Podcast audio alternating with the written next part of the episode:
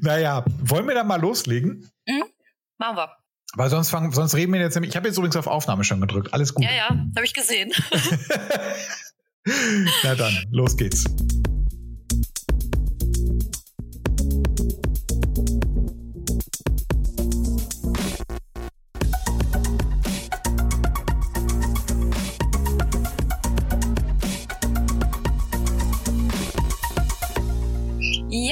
Willkommen zur neuen Folge Philosophy. Heute mit dem Thema, auf das äh, keiner mehr Bock hat. Kann ich das so anteasern? Bestimmt. Das, ke ne? keiner wäre ich jetzt nur. Ich glaube, Jonas hat da immer noch Bock drauf. Äh, Jonas, hast du da Bock drauf?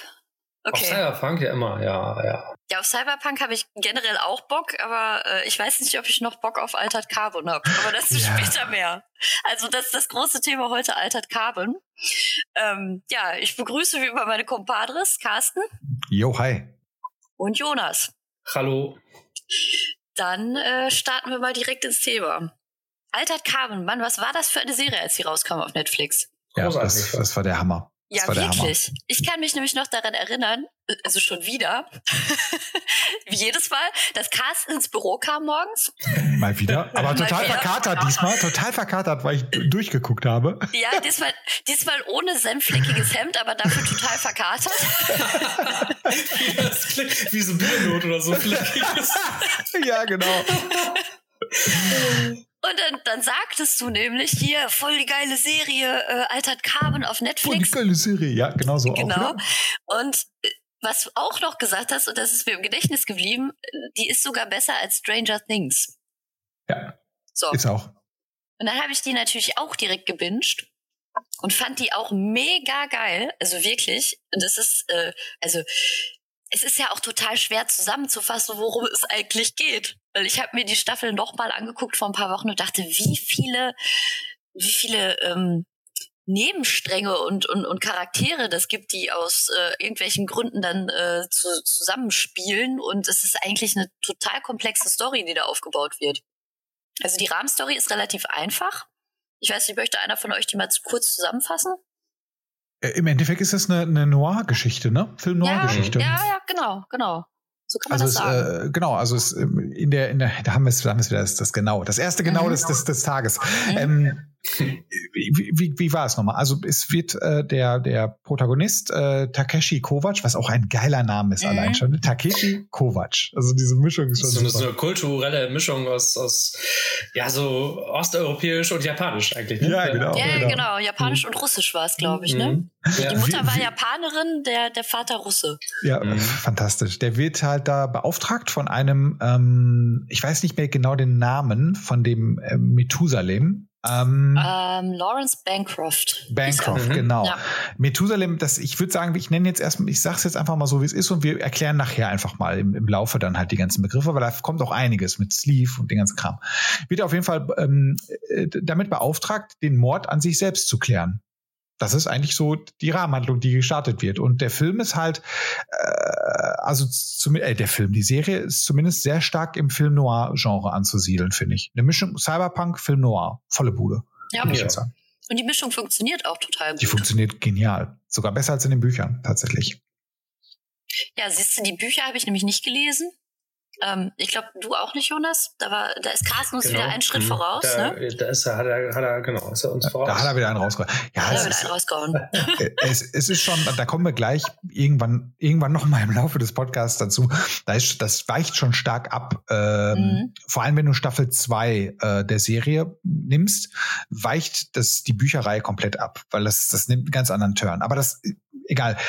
Gehen wir mal zurück zu, zu, ähm, zu Altered Carbon. Spielt in einer dystopischen Cyberpunk-Welt. Da sind wir uns einig. In einer ziemlich coolen sogar. Ich finde, das hat, äh, hat einen, einen wunderschönen ähm, Noir-Look. Es nimmt sich vieles aus Blade Runner, es nimmt sich vieles aus, ähm, ja, was, was würden wir noch sagen? Ich finde, es nimmt sich auch vieles aus einer Shadowrun-Ästhetik. Mhm. Mhm. Ja. Und äh, spielt aber trotz alledem so ein bisschen mit diesen, ja, wobei das ist ja bei Blade Runner auch. Wir haben ja da auch diesen Noir-Stil. Ne? Es regnet halt durchgehend, es ist halt ja, Scheißwetter. Das stimmt. Ja. Zumindest unten, ne? In Zumindest unten, ja, stimmt, in genau. den unteren Ebenen. Das ist auch so ein typisches Cyberpunk-Thema, ja, was genau. da aufgegriffen wird. Die, die, die Ärmeren der Gesellschaft leben immer ganz unten, wo die chinesischen Garküchen stehen, wo es eigentlich nonstop regnet. und die Reichen, wie der Bancroft zum Beispiel ja auch, ähm, wohnen in den Wolkenebenen, wo, die Wolkenkratzer wirklich auch Wolkenkratzer sind und bis in die Wolken reichen. Und da äh, leben die dann, da fährt er ja auch hin dann, wenn er ähm, seinen Auftraggeber da besucht. Und das ist auch so ein typisches ähm, Cyberpunk-Thema, was in vielen Romanen so, so aufgebaut wird. Auch sehr, sehr bildlich, ne? Also so, so hierarchisch geordnet, die, die, die Klassengesellschaft, die Reichen wohnen oben, die Armen wohnen unten. So. Das äh, ist ganz oft so, so dargestellt. Ja, aber das genau. ist ein genau. guter Punkt, wo du gerade sagst, er besucht seinen Auftraggeber, weil ich glaube, die Serie startet ja damit. Also sie erklärt ja am Anfang nicht sehr viel, aber die startet ja damit, dass, dass er quasi aufwacht. Und ähm, man, man kann sich so ein bisschen denken, so, aha, er ist jetzt irgendwie ähm, in seinem neuen Körper aufgewacht. Ich glaube, er war im Knast. Man erfährt mhm. noch nicht warum. Und ähm, sein Bewusstsein ist quasi in einen neuen Körper geladen worden, nachdem er 250 Jahre quasi eingefroren war, mehr oder weniger, beziehungsweise nicht er, sondern sein Stack. Da kommt man auch direkt schon in die Thematik rein. Direkt mal erklären am besten Stack. Genau. Ja, Stack äh, ist, ist so, so eine kleine Platte, die man quasi im Nacken hat, wo dein ganzes Bewusstsein quasi draufgeladen wird. Also das ist halt eine Technologie, die entwickelt wurde. Und dadurch können. Phänomenal. Ja, richtig. Das, das wäre super praktisch. Und dadurch können Menschen halt in jeden beliebigen Körper, beziehungsweise in Altered Carbon heißt das halt Sleeve geladen werden. Genau, das Stack ist quasi, wo das Bewusstsein drauf gespeichert ist oder die, die Seele oder der Geist, dein Gehirn auch. Und der Sleeve ist die, die, die sterbliche Hülle, die eben gewechselt werden kann. Ne? Und dann wird das immer so genannt bei, bei Altered Carbon, ähm, wenn du, wenn du stirbst, dann stirbt nur dein Sleeve, aber wenn dein Stack auch zerstört wird, dann Bewusstsein, das ist der Real Death, so der, der, der wirkliche mhm. Tod. Also der, der reale Tod, genau. Wenn du wirklich weg bist und nicht mehr in einen anderen Sleeve übertragen werden kannst. Genau, und ich hatte ja gerade eben den Methusalem genannt. Das sind halt die, die, die haben ja schon gottähnlichen mhm. Status mhm. schon fast. Ne? Das sind halt die Superreichen, die sich halt ihre eigenen Sleeves halt äh, züchten. Ne? Also die klonen sich halt die Sleeves halt zurecht und können halt so im Prinzip ewig leben. Ja. Weil sie sich halt äh, immer in, ihren, in den, in, wenn ihr Körper aufgebraucht ist, nehmen sie sich halt eine Kopie von ihrem Körper, laden ihren Stack da rein und das ja, war's. Die kaufen sich ja auch bestimmte Gimmicks für ihre Körper, ne? So die Frau von Bancroft hat ja zum Beispiel irgendwie, die sagt ja in einer Szene, dass sie ein bestimmtes Pheromon absondert, wenn sie das möchte, ähm, so dass dann irgendwie äh, ihr Gegenüber direkt Sex mit ihr haben will. ja, stimmt, stimmt. Und hier haben wir auch schon so einen ersten Wink wieder zum zum Film Noir. Ne? Es gibt halt die die die Femme fatale. Das ist halt in dem Fall die die Frau vom vom Bancroft. Das ist das Interessante halt eigentlich an der Geschichte. Es nimmt, es ist nicht so stumpf einfach nur, es ist eine Cyberpunk-Geschichte oder es ist eine Film Noir-Geschichte es werden auch so Themen jetzt schon direkt am Anfang wie Transhumanismus halt aufgerissen. Ne? Also da, da wird halt, und das, das, ich finde, das ist das Schöne, in der Serie entwickelt sich das so durch einige Folgen, da kommen wir gleich bestimmt drauf zu sprechen, auf die eine Folge, empfindet sich, äh, entwickelt sich das so richtig in so einen philosophischen Diskurs, finde ich. Das ist halt genial. Das ist halt so diese, diese Metaebene, die noch so ein bisschen mitschwebt. Und das finde ich halt schon grandios. Naja, und, und ähm, dieser, dieser Takeshi Kovac wacht halt dann dementsprechend in einem ihm fremden Körper auf, wo man sich schon denkt, so, da hätte aber einen schlimmeren Körper erwischen können. so. In einen halbwegs gut gebauten ja, Mann. Ja, halbwegs, halbwegs. naja, und er wird dann direkt von, ähm, von einer Polizistin von einer dauer angepisst wirkenden Polizistin namens. Ähm, ah, die ist auch fantastisch. Die ist super gespielt. Ne? So ja, genau. ja, so gut. Ortega heißt sie ja. Ortega. Hm. Und ähm, die fliegt ihn dann quasi äh, zu, zu seinem Auftraggeber und da erfährt er dann halt, dass er diesen Sleeve halt von seinem Auftraggeber quasi, also dass der ihn für ihn gemietet hat. Ja, der soll dann äh, quasi den Mord an seinem Auftraggeber aufklären. Und äh, der läuft natürlich noch rum, weil er ist, wie gesagt, ein, ein Methusalem. Das heißt, er ist zwar gestorben, sein Körper ist gestorben, aber sein Stack nicht. Und er will dann halt wissen, wer ihn, äh, wer ihn da umgebracht hat, weil er fürchtet, dass das nächste Mal vielleicht der reale Tod warten könnte. Und so geht die Geschichte los. Ja, dann kommen wir relativ schnell in, in alle möglichen Verstrickungen. Also wir, wir erfahren, glaube ich, relativ früh, warum die Ortega sich so ein bisschen an ihn ranhängt und auch immer total angepisst ist. Das liegt wohl nämlich daran, dass ähm, der Sleeve, den er hat, der, der Sleeve von ihrem früheren Partner ist. Und auch ihrem Partner, nicht nur Partner. Also Partner, Partner. Partner, Partner, genau. Nicht nur Polizeipartner, Polizisten, Cops sind ja immer zu zweit, sondern auch ihr, ihr Lover sozusagen. War. Was mir auch nachvollziehbar ist, muss ich ganz ehrlich sagen. Das ist total schrecklich, oder? Wenn du deinen Partner verlierst und auf einmal läuft jemand anders, der dir voll unsympathisch ist, mit seinem Körper rum. Wir müssen ja auch mal sagen, Takeshi Kovac ist echt kein sympathischer nee, Mensch. Schon, er ist schon ein Arschloch, genau, genau. Aber sie war auch mal total scheiße zu ihm und da dachte ich mir manchmal auch, ja, wieso ist sie denn jetzt mal schon so, äh, so scheiße zu ihm? so, sie kennt ihn doch gar nicht und dann wurde das aber klar, das war gut gemacht. Und er äh, geht ja mit seinem Sleeve auch äh, total, äh, total flopsig um am Anfang. Das, das pisst sie ja auch total an, weil das Erste, was er halt macht, ist ja, äh, nachdem er dann ähm, den Bancroft besucht hat, quasi ähm, ins Szeneviertel abzutauchen, sich alle möglichen Drogen zu besorgen. Da, das war da eine geile Folge, Mann, ja, war die gut. Da hat er dann ja auch seinen pinken Rucksack her, der kauft ja irgendwie dem erstbesten Dealer ja. einfach. Beste Markenzeichen. Drogen. so, so, haben Sie Drogen? Welche wollen Sie? Ja. So, genau. Alle. So, so wie der, wie der Mann von der Rügenwalder Mühle. wie viele? Alle. Ja, dann hat er halt diesen, diesen pinken Rucksack äh, mit, dem, mit dem Einhorn drauf, der sich dann auch, den er dann durch die ganze Serie quasi durchträgt. Ja, der war großartig, ja.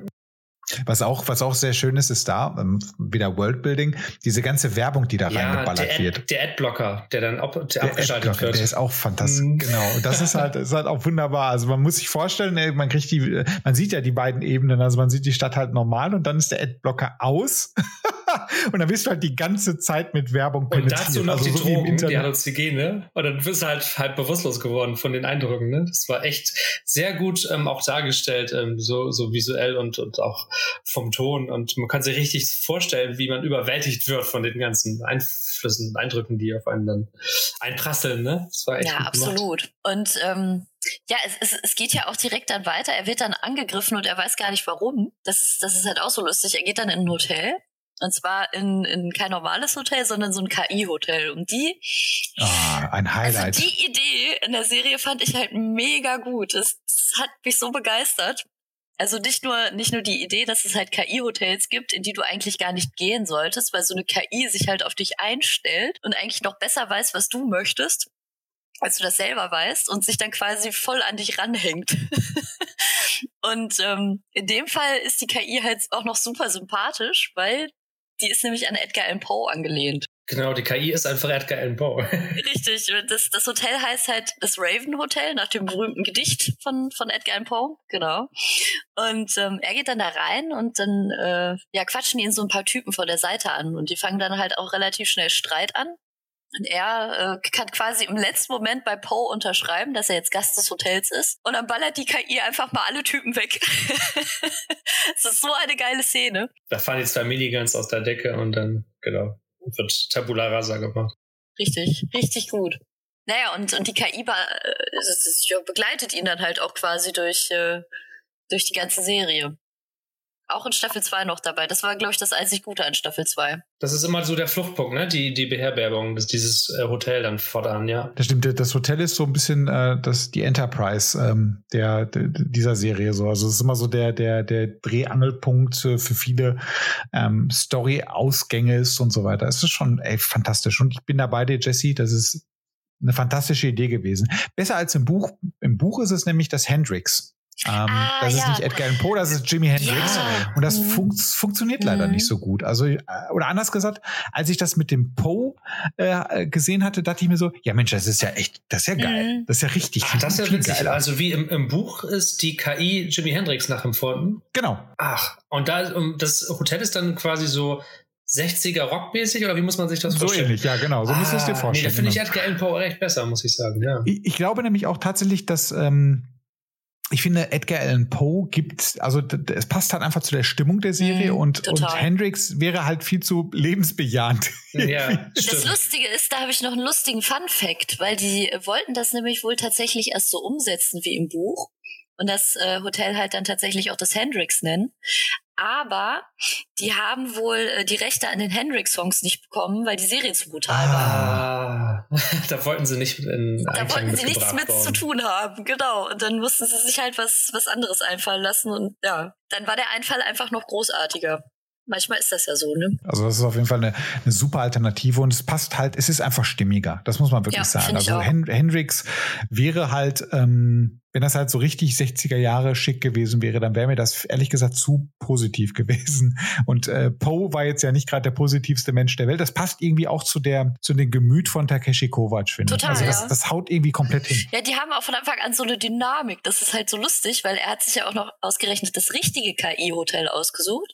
Man sieht ja irgendwie in einer der späteren Folgen, wie, äh, wie Poe als KI mit anderen KIs beim Pokern, beim Pokerspiel. Mhm. Ja, genau. Die spielen dann alle Poker und ja. ähm, die anderen KIs sind halt voll abgefuckt und erzählen ihm dann halt so, ja, du gewöhnst dich immer zu sehr an deinen Menschen, du tust viel zu viel für den, wir nutzen die Menschen nur aus und das, das ist halt so lustig und der Poe passt da halt gar nicht rein. Weil er ja auch mit äh, Takeshi ähm, sympathisiert, ne? weil er ihn eigentlich gerne mag und ihn, ja, das ja, also sehr, also un, unpassend auch für eine KI, ne? So dass sie diese Sympathie ja, richtig, entwickelt richtig. für einen Menschen, ja. Und, und tatsächlich ja nicht nur für den Takeshi, sondern auch für ähm, die Lizzie. Und zwar ist das die Tochter von dem ersten Verdächtigen, den der Takeshi aufsucht. Er, er sucht ja immer noch nach dem Mörder von dem Bancroft und äh, geht dann halt am, am Anfang relativ schnell durch, wer dem schon Morddrohungen geschickt hat. Und einen besucht er dann tatsächlich. Ich habe vergessen, wie er heißt. Ist auch nur Nebencharakter. Wichtiger ist seine Tochter, weil äh, seine Frau ist wohl irgendwie tot und, und seine Tochter ist äh, gefoltert worden und hat irgendwie einen Hau weg. Und er lässt sie aber äh, quasi, ähm, also er hat noch den Stack und, und bläht sie halt immer wieder hoch und, und guckt sich halt an, was, was, was ihr passiert ist. Und ähm, da sagt der Takeshi auch so, warum quälst du deine Tochter denn so? Und er kann halt nicht loslassen. Und dann bringen sie die halt ins Hotel und der Poe nimmt sich ihrer dann quasi an lädt die halt in so eine Alternativwelt und äh, bringt ihr dann quasi das Kämpfen bei und äh, versucht dann halt sie so ein bisschen dazu zu bringen, dass sie ihr Trauma überwinden kann. Mm, er peppelt sie so ein bisschen auf, ne? Ja, Nimmt genau. ihrer so, so richtig an und macht dann so, ja, so halbe Trainingssessions mit ihr, ja. Richtig, und das wird dann am Ende noch, noch relativ wichtig, weil sie hat dann am Ende noch eine ziemlich coole Szene. ja, und äh, so entwickelt sich die Story dann halt und man, man hat so viele äh, kleine Nebenschauplätze. Also eine Folge, auf die ich äh, auf, auf die wir, glaube ich, alle ziemlich gut finden, die auch gerade mal kurz erwähnt wurde, ist. Es gibt zwei, es gibt zwei richtig gute. Ja. Äh, du, du, möchtest wahrscheinlich die Tag, Tag des, der Toten. Genau. Mhm. Können, wir, können wir vorher einmal noch diese Folterszene, die Folterfolge nehmen mit der, mit der Prostituierten? Die fand ich nämlich auch richtig oh, ja. gut. Willst du, willst du kurz erzählen, was da passiert ist? Oh, ich, ich kriege das, glaube ich, nicht mehr ganz so hin. Also es war ja, glaube ich, so, dass das, was war sie? War sie eine Zeugin ne, oder hatte die irgendwas mit dem Bancroft, die, die, die war es eine Tänzerin oder eine Prostituierte? Egal, vielleicht auch beides, mal beides. Es war eine exotische Tänzerin, auch Prostituierte, genau, und ja, die hatte... Auch Prostituierte genannt. oh, ganz dünnes Eis. in, der, in, der, in dieser Welt auf jeden Fall. Also das ist... Die äh, hilft sie dem Takeshi, den Ort zu finden. Keine Ahnung, wo irgendwelche äh, bösen, schweren Jungs halt sind. Ja. Und soweit ich weiß, werden sie beide überwältigt.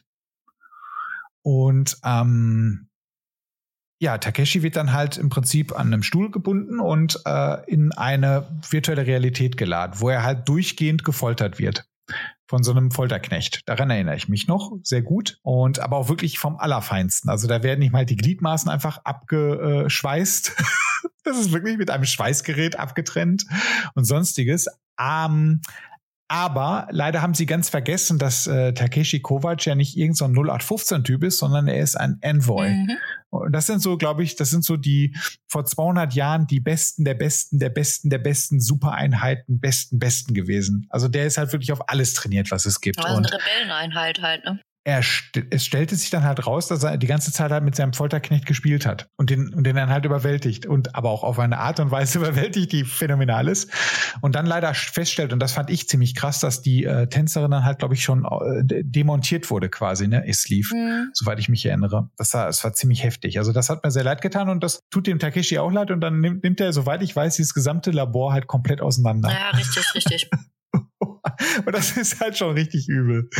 Ach ja, das, also die Folge hat mir tatsächlich auch sehr gut gefallen, weil die hatte eine geile Spannung. Die hatte so diese, diese ausweglose Situation für Takeshi, die eigentlich gar nicht ausweglos war. Weil im Endeffekt hat er nur abgewartet. Ja, und man erfährt halt das erste Mal so ein bisschen über seinen Background, weil vorher weiß man das ja nicht, ne? Stimmt, er hat doch doch so diese, diese Flashbacks noch mit, oh, wie heißt die? Die hat so einen, einen bekloppten Namen. Falcon Crestner oder Falcon ja. Crest, wollte ich gerade sagen. Quellcrest Falconer. Quellcrest Falconer, ja, genau. genau.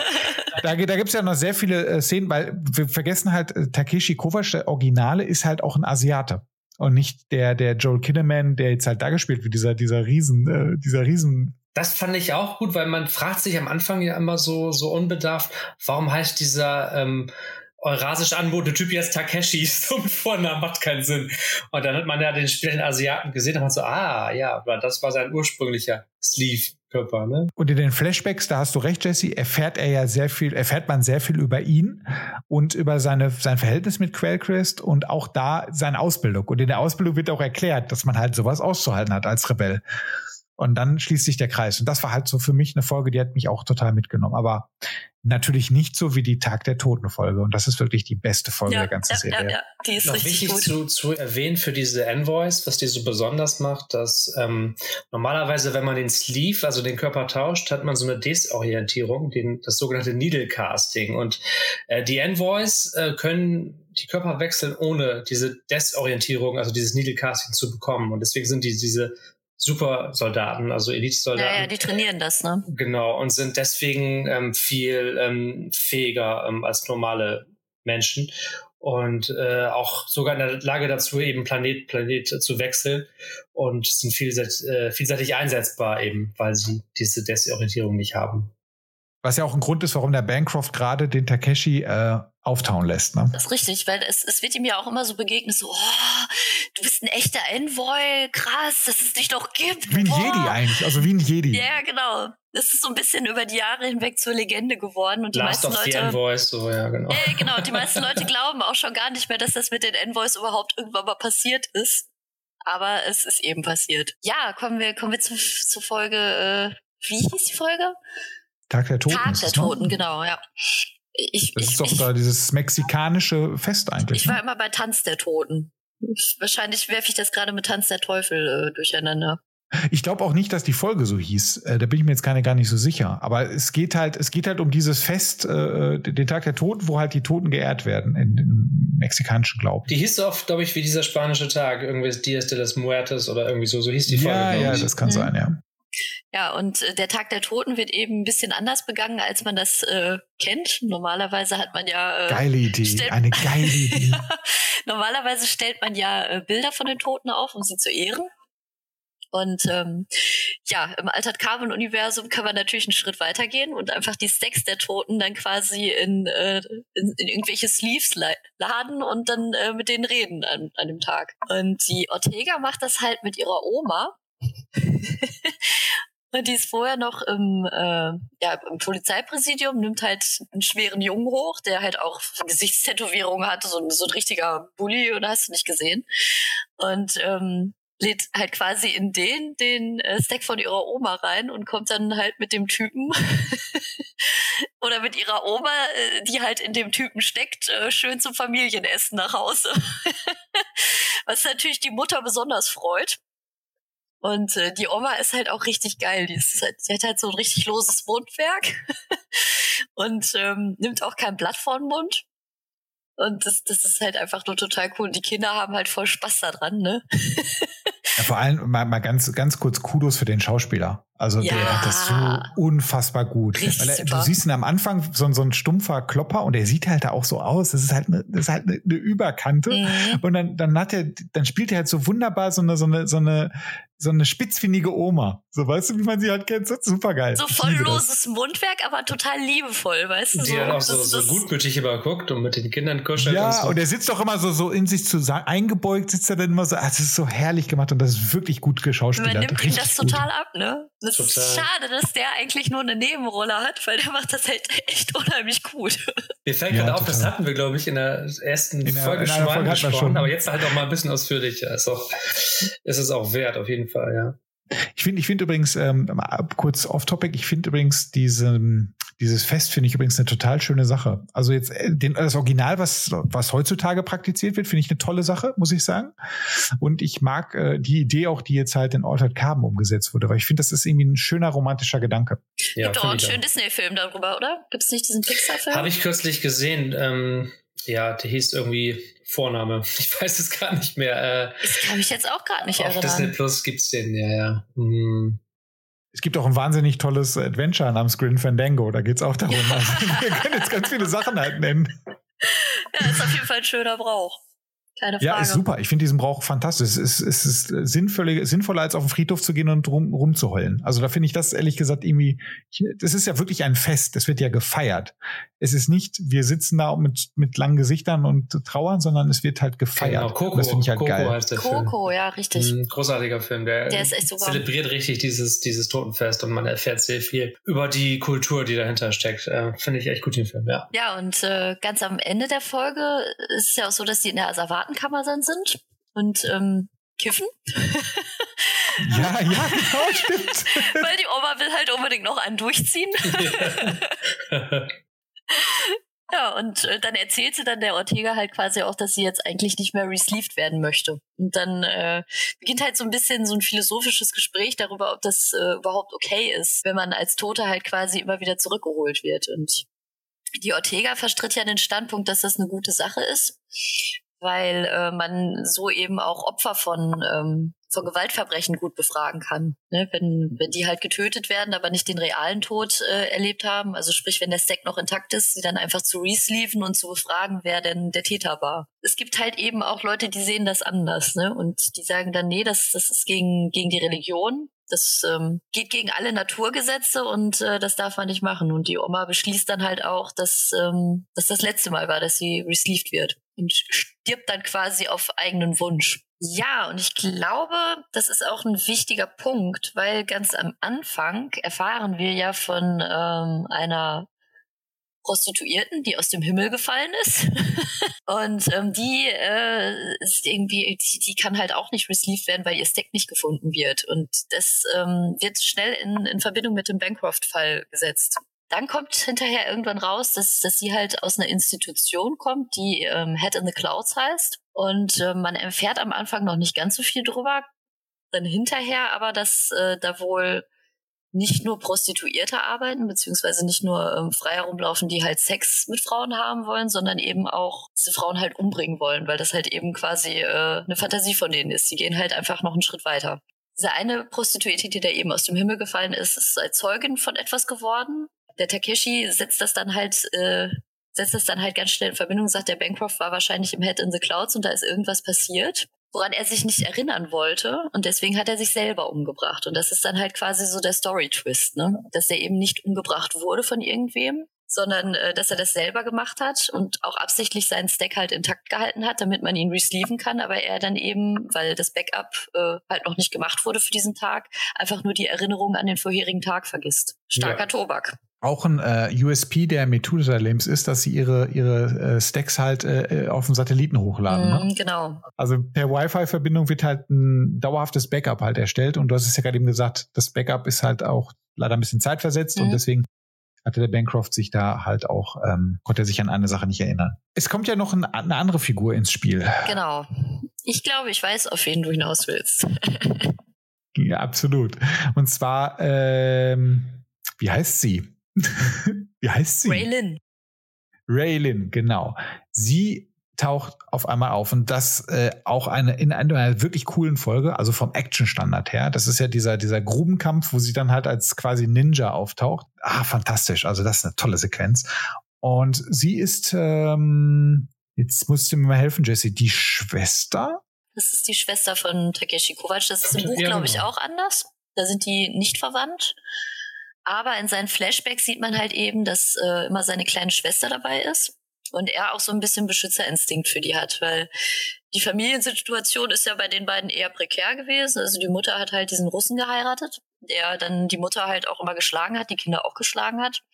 Und es geht so weit, dass er dann hinterher seinen Bruder, äh, seinen, seinen Vater sogar umgebracht hat, um seine Schwester zu schützen. Die laufen dann gemeinsam weg und werden aber getrennt. Er schließt sich dann, glaube ich, dem C-Tech an, äh, diese, diese Sondereinheit der, der Polizei. Und sie äh, wird von den Yakuza quasi adoptiert.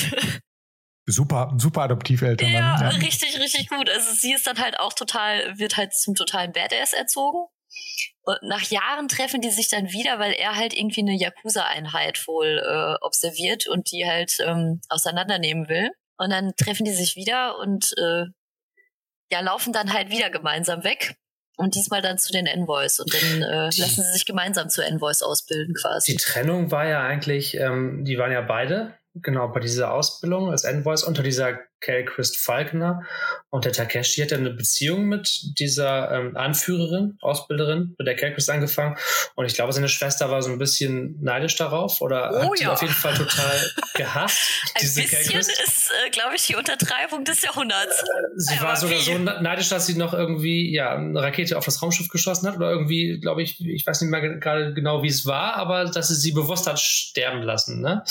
Weil sie nicht wollte, dass er was mit ihr anfängt. So war Hat das doch. sie nicht sogar alle Envoys gekillt? Hat sie nicht diesen, diesen Giftangriff gestartet? War sie denn für dich auch verantwortlich? Der traue ich einfach alles zu. Ich glaube ja. Mhm. Ich würde jetzt einfach mal sagen ja. Also das ist auf jeden Fall eine ziemlich ungesunde Art von Geschwisterliebe. Ja. Das, das ja. können wir mal festhalten. Fand ich auch gegen ein bisschen weit so. Von ihrer ja, Seite aus jetzt so. Ja, auf jeden bisschen, Fall. Ne? Ja. ja, er kriegt das ja gar nicht so mit, ne? Nee, nee. Er ist da mehr so ein bisschen stumpf unterwegs. Ich wollte gerade sagen, er ist so stumpf, er ist, läuft so stumpf durch die Gegend. Übrigens auch sehr, sehr toll, sehr, sehr toll gespielt, finde ich, äh, die Ray. Ja, total. Äh, weil, weil, weil die, die Schauspielerin hat so diesen Bitch-Mode, hat die so geil drauf. Und die, ich finde, sie ist auch eine der Figuren, der man halt auch diese, diese Kompetenz in Sachen Kämpfen auch einfach abkauft. Ja, total. Es gibt da ja, diese Szene in einer der späteren Folgen, wo sie dann, ähm, wo man rausfindet, dass sie halt sehr viele Klons von ihrem Sleeve hat, was ja, ja eigentlich illegal ist. Und dann wacht die Ortega ja im, im Head in the Clouds auf wo dann halt quasi die Klone halt in, in, in so in so Waben um sie rum sind. Und jeder dieser Klone greift sie dann an und sie macht die dann alle platt. Und das ist halt auch eine, eine richtig starke Szene. Weil sie wird halt die ganze Zeit von nackten Raylin-Klonen angegriffen. ja, stimmt. und überall liegen Scherben und es ist halt, ah, es ist großartig. Wirklich. Ja, sie ist halt so eine perfekt kalte, tödliche Assassinin, ne? Und die Schauspielerin ja, spielt dieses ähm, Rollenbild sehr gut. Also nimmt man die ab, auch äh, von der Optik irgendwie so halb blondierte Asiatin, halb Elfe irgendwie mit so ja, und sehr, sehr charakteristisch, charakteristisches Gesicht. Ja, das stimmt, extrem. Das stimmt, ja, ja, ja ist, äh, sehr charakteristisch, genau. Mhm. Ja, passt gut.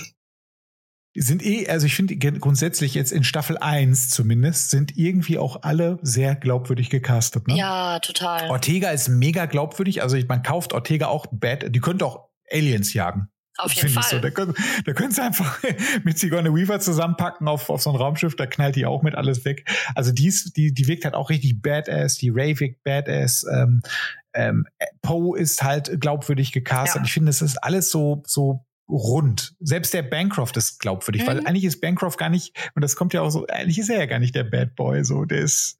Nee eigentlich ist er eigentlich nur eine arme Wurst.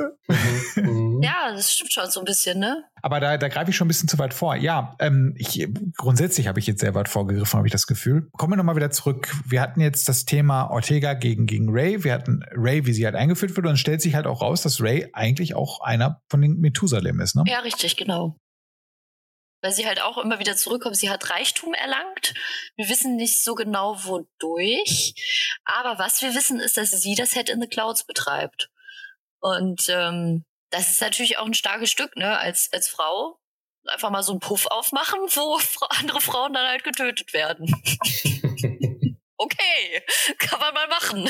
ja, gut, wer, wer halt einfach alle Envoys auslöscht, der ist auch, der ist auch dafür jetzt nicht zu schade, ne? Der macht das einfach mal. Ja, richtig. Übrigens auch üble Szene. Also, ne, dieser, dieser Giftangriff auf die Envoys, äh, die dann einfach wahnsinnig werden und sich quasi dann selber äh, die Gesichter zerkratzen. Ja, ja, das stimmt. Und die hatten so tolle Rüstung, ey, die Envoys. Oh, das also, es hat so diese, diese geile Anime-Optik gehabt. Das hat mir sehr gut gefallen. Ja, letztendlich fallen sie dann im Head äh, in the Clouds ein. Das ist übrigens auch dann äh, eine der Szenen, die ich halt äh, ziemlich gut fand wegen Lizzie. Der, der Protégé von Poe, die ist dann quasi, äh, die wird dann selber zur Assassine und metzelt da dann halt quasi Männer äh, um, die äh, eigentlich dahin kamen, um äh, Frauen zu metzeln. die werden dann halt gemetzelt. So ein Stück Gerechtigkeit. Das ist, äh, Racheengel. Sie ist ja wirklich wie so eine Racheengel. Ja, und sie fetzt da einfach eiskalt durch und es ist, es ist, es ist super. Ja, was, was gibt's noch zur ersten Staffel zu sagen? Sie ist grandios. Sie ist toll. Sie, ist, sie wirkt unfassbar teuer auch. Die war auch ähm, unfassbar teuer tatsächlich. Die war, glaube ich, wirklich teuer. Die, war, die, die, hat Netflix sich, äh, das war eine der teuersten Produktionen bis jetzt. Mhm, ja. Es hieß auch, glaube ich, ganz am Anfang, dass es keine zweite Staffel geben wird, weil es zu teuer war, tatsächlich. Ja, und dann hätten sie es doch einfach mal da. Weißt du, ganz, weißt du, was das Schlimme ist? Lass uns doch mal, lass uns das Fass mal kurz aufmachen. Mhm. Oder nee, lass uns das Fass mal aufmachen. Die Büchse der Pandora wird jetzt geöffnet. Die Büchse der Pandora, genau. Die Serie, ne? Reicht eine Staffel. Ja. Die Story Weil, war eigentlich abgeschlossen. Genau, genau. Das war eine, das war, das war wie ein, ein, ein zehnstündiger geiler Actionfilm mit einem coolen, mit einem wirklich befriedigenden Ende. Ne, wir haben ja das, das, das Thema mit den, mit den Kindern, äh, da war da auch noch was mit der Familie, mit den Kindern, die, die wo die Kinder halt auch, egal. Und ähm, es ist ein, es ist ein total äh, ähm, versöhnliches Ende für, für Takeshi Kovac, es ist ein versöhnliches Ende für, für Ortega, es ist ein versöhnliches Ende für, für alle eigentlich. Und wir, das ist einfach rund. In den Büchern wird jetzt halt nach dieser Geschichte auf Vollgas getreten. Das heißt, man verlässt eigentlich diese Cyberpunk-Film-Noir-Umgebung und landet in dem Buch 2 in Guerillakrieg auf fremden Welten. Also ich finde, dieser Sprung zwischen den, also ich fand diesen thematischen Sprung hat mir, der hat mir bei den Büchern auch nicht gut gefallen. Und ich glaube, bei einer Serie wäre das halt auch einfach viel teurer noch geworden. Das Feedback auf die erste Staffel war halt so groß, weil halt genau dieses Noir Cyberpunk Gedöns halt so gut funktioniert hat. Und ich kann mir vorstellen, dass es, dass wenn sie das Original weiter mit den parallel zu den Büchern umgesetzt hätten, hätten sie den Leuten halt vor den Kopf gestoßen. Und stattdessen nehmen sie dann halt Anthony Mackie. Ja.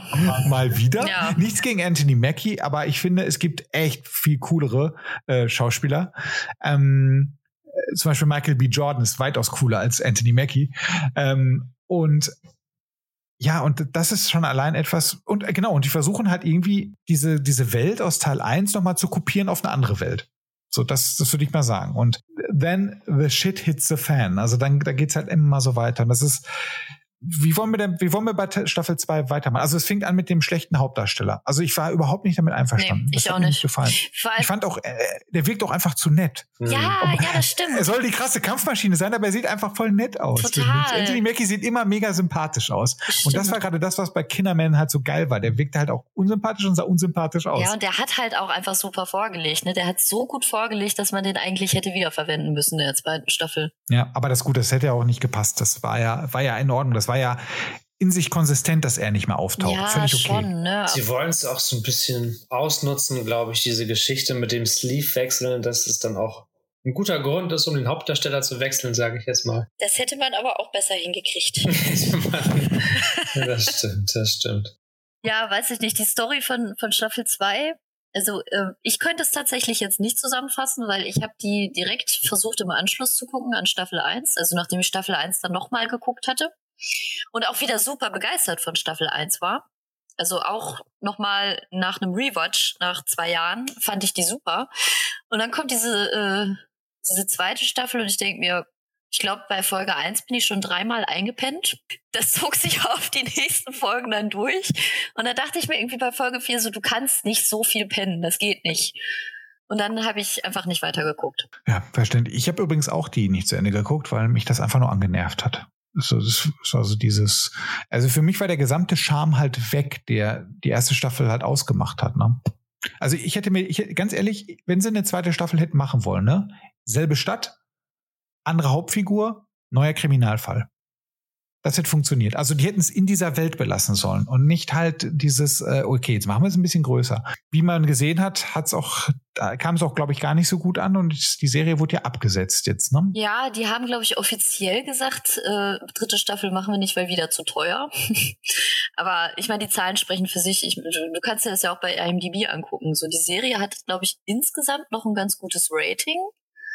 Die ist insgesamt bei 8,0 Das liegt aber auch nur daran, dass die Episoden der ersten Staffel halt alle mit 8,6 so im Schnitt bewertet wurden und die von der zweiten Staffel aber halt, ja, die kommen halt nicht über eine 6,5 hinaus. Die meisten sind sogar drunter. Aber was genau ist da alles schiefgegangen? Also, weißt du, ich meine, die, die, Serie, die Serie sieht auch gut aus. Die hat Poe, aber voll blöd den Poe irgendwie eingefügt. Mm, der ist ja auch so ein bisschen Weil eigentlich kaputt, ergibt ne? Poe da, genau, und Poe ergibt da überhaupt keinen Sinn. So, warum, warum ist der da? Also, das ist irgendwie, das finde ich nicht gut. Ähm, aber, aber was war es? Was war das Problem? Also ich, ich verstehe es nicht. Ähm, ich habe immer versucht, das so zu greifen. Und für mich war halt ein Punkt so, ja, tatsächlich, der Hauptdarsteller ist nicht meins. Also ich, ich weiß nicht, ich finde den halt, wie gesagt, der, der, ist, der wirkt, ich finde den immer viel zu sympathisch. Und das, das sollte Takeshi Kovac nicht sein. Ich fand auch, dass, äh, also die zweite Staffel dreht sich ja stark um Quellquest, Quellquist. Und die fand ich eigentlich schon in der ersten Staffel ein bisschen nervig. Also ja, voll. Weiß ich nicht. Danke. Sorry, aber keine Ahnung. Ja, die war, ja, ja, die war halt so, die hatte so diesen, ach, das war so eine, so eine, so eine, wer sagt man immer, Maggie Sue war die halt so, die konnte halt alles so Ja. über toll und, aber eigentlich eine total langweilige Figur. Ja, die hat mich auch immer zum total. Einschlafen gebracht. Es ist wirklich so, so, ja, schön, dann hat sie die Stacks erfunden. Okay. Ja, dann rebelliert sie am Ende dagegen. Okay. Und jetzt?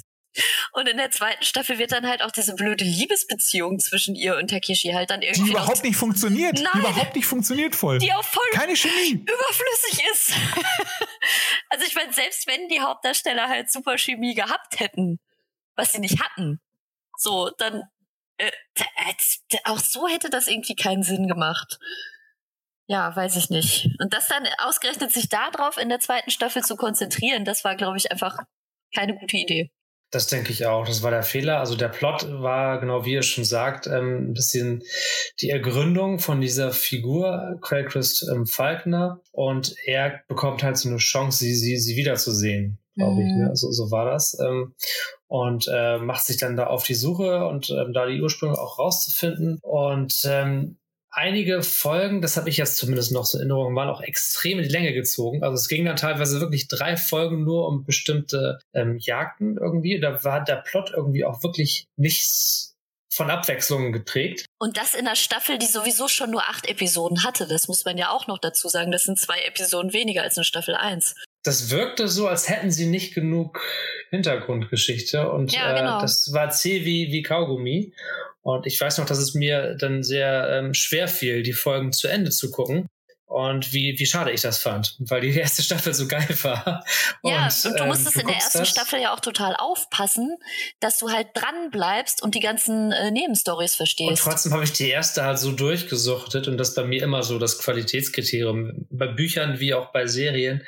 Wenn ich es nicht abwarten kann, wie es weitergeht, dann ist es halt gut. Und wenn das nicht so ist, dann ist es auch ja schlecht oder zumindest gefällt es mir eben nicht. Ne? Also und das war auf jeden Fall so in der zweiten Staffel. Das weiß ich noch. Ja, vor allem, wir haben jetzt halt auch noch nicht mal, wir, wir haben jetzt, wir haben uns jetzt an Details aufgehangen in Staffel 1 und haben gar nicht das große Ganze genommen, was ja auch nicht schlimm ist. Das sagt erstmal, wie komplex diese Serie eigentlich ist, die erste eben, Staffel. Ne, das war ja das, was ich eingangs meinte.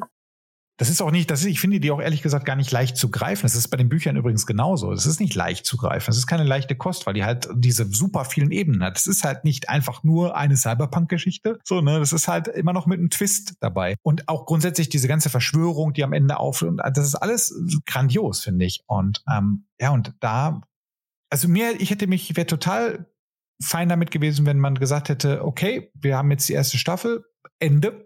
Das war's. Übrigens fand ich den Original Takeshi Kovacs, den, ähm, Mhm. den fand ich übrigens auch grandios. Mhm. Der hat auch sehr gut Ja, gepasst. stimmt. Fand ich auch. Du hättest dann eher, ohne Scheiß, hättest eher ein Prequel machen können mit, mit ihm. Ja, So, stimmt. das hätte für mich mehr Sinn ergeben, weil der war, der wirkte auch, Takeshi Kovac, der Typ, der sah halt auch aus wie ein Takeshi Kovac, der hätte auch was drauf gehabt, Ja. so, weißt du? Ja. Ähm, und äh, das hätte funktioniert. Oder man hätte die Staffel 1 gemacht und dann hätte man einfach den Anime rausgehauen. Das wäre auch eine Möglichkeit gewesen. Sollen wir mal zum Anime rübergehen? Ja. mal Gerne. kurz einen Schlenker machen? Sehr Mhm. gerne. Sehr Ja. gerne. Da müsst ihr erzählen. Ich habe den Anime nicht gesehen. Ich glaube, da kann Jonas das drüber sagen. Der hat den, glaube ich, ein paar Mal gesehen, richtig? Ja, ja, sehr gerne. Ähm, der Hauptprotagonist ist auch der derselbe, ähm, Ta Takeshi Kovac. Ähm, und es geht eigentlich im Grunde um so einen ähm, Yakuza-Clan. Ähm, und ganz am Anfang findet der Hauptprotagonist so, so, ein junges Mädchen und es stellt sich später raus, dass dieses junge Mädchen eine Tattoo-Künstlerin ist, mhm. die dafür verantwortlich ist, immer die Oberhäupter von diesem äh, Yakuza-Clan zu, zu tätowieren. Und durch diese Tätowierung geben diese ähm, Yakuza-Oberhäupter ihre, ihre Nachfolge weiter. Also äh, das be befähigt sozusagen dazu, äh, ja, den, den Clan zu leiten und diese Nachfolge auch weiter, weiterzugeben. Und das können nicht viele, nur sie ist da irgendwie zu befähigt, diese Tätowierungen zu stechen. So, und dann äh, kommen die da halt irgendwie ähm, rein in, in diesen Clan. Er wird ursprünglich beauftragt von einem Japaner, der, wie sich später herausstellt, ähm, der Sohn ist von ähm, dem derzeitigen ähm, Yakuza-Oberhaupt. Und begleitet wird er ähm, von einer ähm, Spezialagentin, die mich sehr erinnert hat an Ghost in the Shell. Also sieht das eine ähnliche Rolle, irgendwie so eine, ähm, sieht auch ähnlich aus vom Styling mit dieser Ganzkörperrüstung und so. Stellt sich aber auch raus, dass sie seine Schwester ist. Das ja. weiß er nur nicht. Überraschung, Überraschung, da ist sie wieder, Raylan. Raylan, sie ist Raylan. Das wird aber auch sehr spät erst in dem, in dem Film ähm, dem Zuschauer vor, vor Augen geführt. Kurz, kurze Zwischenfrage, Jonas. Ja, Spielt das vor oder nach der ersten Staffel? Danach, nach der ersten okay. Staffel. Ist doch eine Zwischengeschichte, also ja, im Prinzip. Genau, genau. Und äh, ja, sie, sie äh, infiltrieren dann quasi dieses ähm, Hauptquartier von dem Yakuza-Clan. Und äh, da sieht man dann auch ähm, am Anfang diese beiden Oberhäupter nebeneinander äh, liegen, während sie da irgendwie passiert wird oder was. Und sieht dann auch schon sehr eindrucksvoll diese japanischen Tätowierungen, die sehr geil in Szene gesetzt sind, mit diese typischen mit Käufischen und, und so weiter und so fort. Das sieht echt ähm, toll die, aus. Die richtig wehtun halt. die richtig, die Ganzkörper, die komplett bunt, komplett Ganzkörper tätowiert. Ja. Und ähm, man sieht dann da so einen älteren, so einen Glatzkopf und ähm, so einen jüngeren. Äh, beide sehr, sehr muskulös, der ältere schon so ein bisschen so mit Bauch und so weiter und so fort. Da denkt man sich noch nichts dabei und ähm, später wird dann aber klar, dass das schon ein Moment war, wo dann der alte ähm, Yakuza-Oberhaupt, der schon früher auch immer den Clan angeführt hat, wieder nur ein weiteres Mal seinen Geist weitergegeben hat, sozusagen den Sleeve gewechselt hat in einen jüngeren Körper, in dem Fall in diesen anderen aufstrebenden Yakuza, der daneben ihm lag. Und es wird ihm klar, dass er das schon lange so macht, seit Generationen. Ähm, das wussten alle anderen vorher nicht, auch der ganze ähm, Yakuza-Clan, alle ähm, Straßensamurai, die es da so gibt, die wussten es auch nicht. Die stellen sich später noch gegen ihn. Und das ist eigentlich der, der Plot ähm, dieses Films. Also der, der, der Sohn von dem ähm, Yakuza-Oberhaupt, äh, der riecht ja so ein bisschen den Braten und ähm, vermutet, dass der Patriarch in diesem Clan so ein äh, falsches Spiel spielt und es immer illegalerweise seinen Geist äh, weitergibt, ähm, ohne dass alle anderen das, das wissen. Und ähm, er, also Takeshi Kovacs in dem Fall und ähm, seine Schwester, von der er nicht weiß, dass seine Schwester ist, von der er eigentlich annimmt, dass es so eine Spezialeinheit ähm, Agentin ist, die decken das dann auf und retten gleichzeitig so auch diese, diese Holly heißt die, meine ich, diese junge Tätowiererin, dieses Mädchen. Weil die, diese Holly hat noch so ein bisschen so, so einen Nebenplot, weil ähm, die wurde quasi erpresst von der Yakuza, weil die, ähm, als sie ganz jung war, ihre Eltern ermordet haben und die Stacks eingesammelt haben als Pfand, damit sie quasi Holly als Druckmittel haben, weil, wie gesagt, ähm, sie so begabt war, dass sie diese Tätowierungen stechen konnten. Das kann sonst niemand oder nicht jeder. Und somit hatten sie immer das Druckmittel ihrer Eltern gegen sie in der Hand. Und das ist nochmal so ein Nebenplot. Und gleichzeitig kommt es dann später zum, zum Endkampf äh, gegen dieses Clan-Oberhaupt, wie hieß der nochmal? Ich weiß es gerade gar nicht mehr. Weißt du den Namen noch, Jessie? Zu, zu Shinji hieß der doch, glaube ich, ne? Shinji mit Vornamen und der, der, der äh, Familienname von diesem Yakuza-Clan, ich weiß es gar nicht mehr. Ähm, ich habe es mir nicht gemerkt. Ich auch nicht. Yamamoto oder irgendwie sowas. genau. Ja. Aber das ist der, das ist der Plot. Äh, oder fällt dir noch was ein, Jessie? Äh, Nee, nee, das ist ein bisschen so ganz. Hast du es tatsächlich ganz gut zusammengefasst. Oh, ganz ehrlich, ne? Klingt jetzt schon unterhaltsamer als Staffel 2. Ja, fand, fand ich auch. War auch, war wirklich gut. Und runder, das klingt auch rund irgendwie. Ja, war eine schöne abgeschlossene Geschichte, hat auch sehr gute Kritiken eingefahren. Ja, vor allen Dingen ähm, ist das ja auch von Daisato, ne? Daisato hat äh, Cowboy Bebop gemacht. Genau, vom Cowboy Bebop-Macher und das ist ja schon Boom. mal ein Qualitätsgarant. genau. so. Nein, wir werden keine Folge über Cowboy Bebop machen. Nein. Warum nicht? Boah, nee. Boah, nee. Also nicht, dass ich da was gegen habe, aber das ist doch schon wieder, da können wir auch Gundam machen. So. das, da, das, das Damokles-Schwert namens Gundam, nein. Boah, ja, Gundam hat aber so ein bisschen mehr. Also Cowboy Bebop ja, hat eine Serie und einen Film. Das kriegt ja, man gerade noch hin. Ja, trotz alledem, das ist doch wieder, ja, okay, egal. Aber das wäre doch geil, Mann. ja, wir, wir sind jetzt noch bei Altered Carbon. Ja. Nein, Received ist da, also es hört sich, hört sich schon jetzt, und ich habe das ja nicht gesehen, ich habe also die erste Staffel gesehen, zweimal, die zweite äh, zur Hälfte und den, den Received noch nicht, habe jetzt aber mehr Bock auf Received als auf Altered Carbon also, äh, Received kannst du dir auf jeden Fall angucken. Mhm. Keine Frage, der ist kurzweilig, sehr, gute, der, sehr ist, guter Anime. der ist super animiert. Das ja, ist sehr hübsch sieht das einfach, aus. Ja. Macht einfach Bock. Ach, das ist doch einfach schade, dass es halt leider so äh, abgesoffen ist. Weil das war so, hm, ich fand, das war jetzt zum ersten Mal so, das war die erste ähm, äh, Netflix-Produktion, die so ein bisschen in HBO-Richtung ging, fand ja, ich. Ja. ja. Von der Größe her Von auf jeden Fall. Her. Mhm. Ja, Stranger Things jetzt mal außen vor. Ne? Das ist halt eh so ein, alles ist 80er. Das ist halt, das, das ist unantastbar. Ja, das aber ich muss auch sagen, ja, aber wenn man es jetzt wirklich objektiv betrachtet, ist Altered Carbon wirklich besser als Stranger Things. Also da brauchen wir nicht drüber diskutieren. Aber ich finde auch schwer zu vergleichen. Stranger Things ja. ist halt 80er Nostalgie und Altered Carbon ist halt äh, äh mehrschichtige äh, Geschichte. Ein ganz anderer Ansatz, genau. ein anderes Genre, ja. Genau. Und äh, ja, das ist halt ähm, deswegen, also ich frage mich, was sich äh, Netflix dabei gedacht hat, weil sie die wussten, was in den nächsten Büchern kommen würde.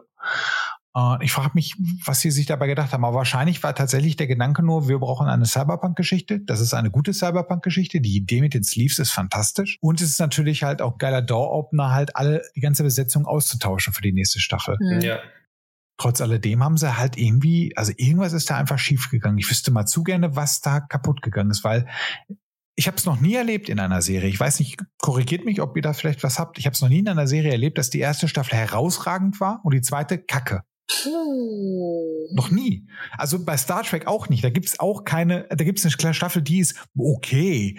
Aber trotz alledem ist das immer noch über dem Mittelmaß. Aber ich habe das noch nie erlebt, dass etwas kacke nach gut war. Misfits. Misfits ab der dritten Scheiße. Staffel. Ja, stimmt. Game of Thrones. Game of Thrones ab der, ja. Sorry, Lost. Okay, okay, ich habe nichts gesagt, ich habe nichts gesagt. Es gibt da schon ein paar Beispiele.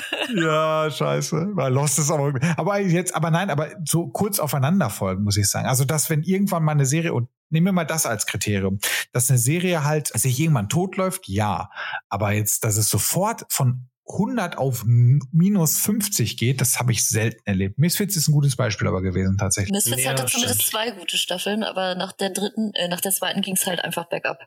Aber ganz Das war, als dieser, als dieser Lockenkopf weg war. Ja. Da, da war es schlecht. Der war, der war auch witzig, muss ich sagen. Also der hat das auch ja, den kannst du, den kannst du ja in einer anderen Serie, äh, egal. Ja, ja, ich weiß, welche du meinst, mit hier Academy-Dings hier, ne? Ja. Äh, äh, Umbrella Academy ist, also das ist, das ist pures Herz dieser Serie. Ja, das ist eine total. der tollsten Sachen, die es gibt. Er hatte auch die Hauptrolle bei Mortal Engines. Großartiger mhm. Film.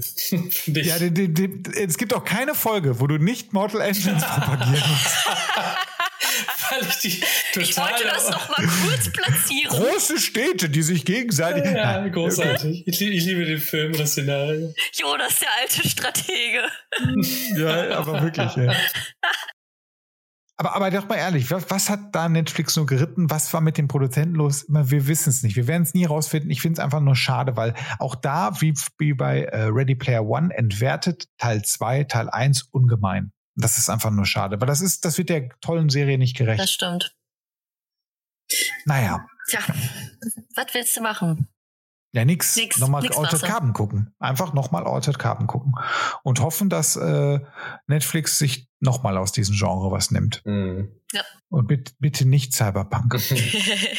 also nicht das System Cyberpunk. Das wundert mich übrigens, ne, dass sie da sich nicht die Lizenz geangelt haben und dann eine fette Serie gemacht haben mit Keanu Reeves. Oh, das wäre cool gewesen. Es kommt doch eine Cyberpunk-Serie, eine Anime-Serie. Auch bekannten japanischen Anime-Machern, die irgendeine andere Bekannte gemacht haben. Ich habe vergessen, das ist, das welche, ist jetzt, das ist, Jonas, das ist jetzt ungefähr so, wenn ich gesagt hätte, es wäre geil, wenn echte Lichtschwerter geben würde. Dann, sagst du, kommt doch jetzt bald, so ausfahrbare Lichtschwerter, die können aber nicht viel. So, so das. aber das hat doch CD Projekt Red schon lange geteasert, dass diese Folge, dass die Serie kommt. Ja, Mit aber, Netflix. Aber, jawohl. Weißt du, wenn CD Projekt Red was teasert, dann möchte ich erstmal davon nichts hören. Das, ist so, das sind so die großen Loser des Jahres 2020. Ja, ja aber erstmal abwarten, was den Anime angeht, weil ich denke, wenn der Anime funktionieren sollte, dann werden die auf jeden Fall darüber nachdenken, eine Realverfilmung davon zu machen. Apropos Realverfilmung, eine News kommt. Wir machen jetzt mal einen kleinen Newsblog. Gundam, Realverfilmung. Ich weiß nicht, ob ihr es mitbekommen Sind wir jetzt nee. doch wieder bei Gundam? Wir sind wieder bei Gundam. Wenn Gundam die Realverfilmung rauskommt, dann machen wir darüber eine, eine Folge. Oh ja, gerne. Eine Staffel. Gerne. Eine Staffel zu Gundam. Nein, nein. Die Zuhörer Ach, schon ja. total gelangweilt. Irgendwie die 20. Folge Philosopher ja, es passiert, eben, es passiert ja eigentlich auch immer das Gleiche, ja. aber egal, es ist Latte. Ach ja, nee. Nochmal Altered Carbon. Altered Carbon, ja, das, das war es eigentlich schon zu dem Ding. Wir hätten jetzt tatsächlich nochmal das ganze Ende auf, aber ich dachte nee. mir, oder ich fand das auch ganz gut, dass du es nicht gemacht hast, Jesse, weil ich glaube, das muss man einfach mal selber nochmal erleben. Wer es noch nicht gesehen hat, guckt es sich an. Das denke ich auch. Wer es gesehen hat, feiert mit uns halt so ein bisschen das ab. Es gibt diese paar Highlights, die wir halt hatten, aber das ist noch so viel mehr eigentlich in dieser Serie zu sehen, was man eigentlich gar nicht behandeln kann, weil es ist auch schwer zu erzählen und zu erklären, finde ich. Total, alleine die ganzen kleinen Anspielungen wieder, ne? Absolut. Insofern ähm, würde ich sagen, machen wir da einen Deckel drauf, oder? Das ja. Thema ist rund. rund. Das Thema ist rund. Das Thema Alles ist klar. rund gelutscht. Das Thema ist rund gelutscht. Ja, man merkt, wir hatten eine gewisse äh, äh Grundaggression aufgrund der zweiten Staffel. Ja, total. Das, das ist einfach so. Ja. Hätten wir einfach mal kurz nach der ersten Staffel die Folge aufgenommen, die wäre fünf Stunden gegangen. Hm. Leider, leider ist es nicht so gewesen. Gut. Da kann man nichts machen. Wir hören uns, da kann man nichts machen. Wir hören uns beim nächsten Mal und ähm, vielen Dank fürs Zuhören und tschüss. Tschüss. Ciao, ciao.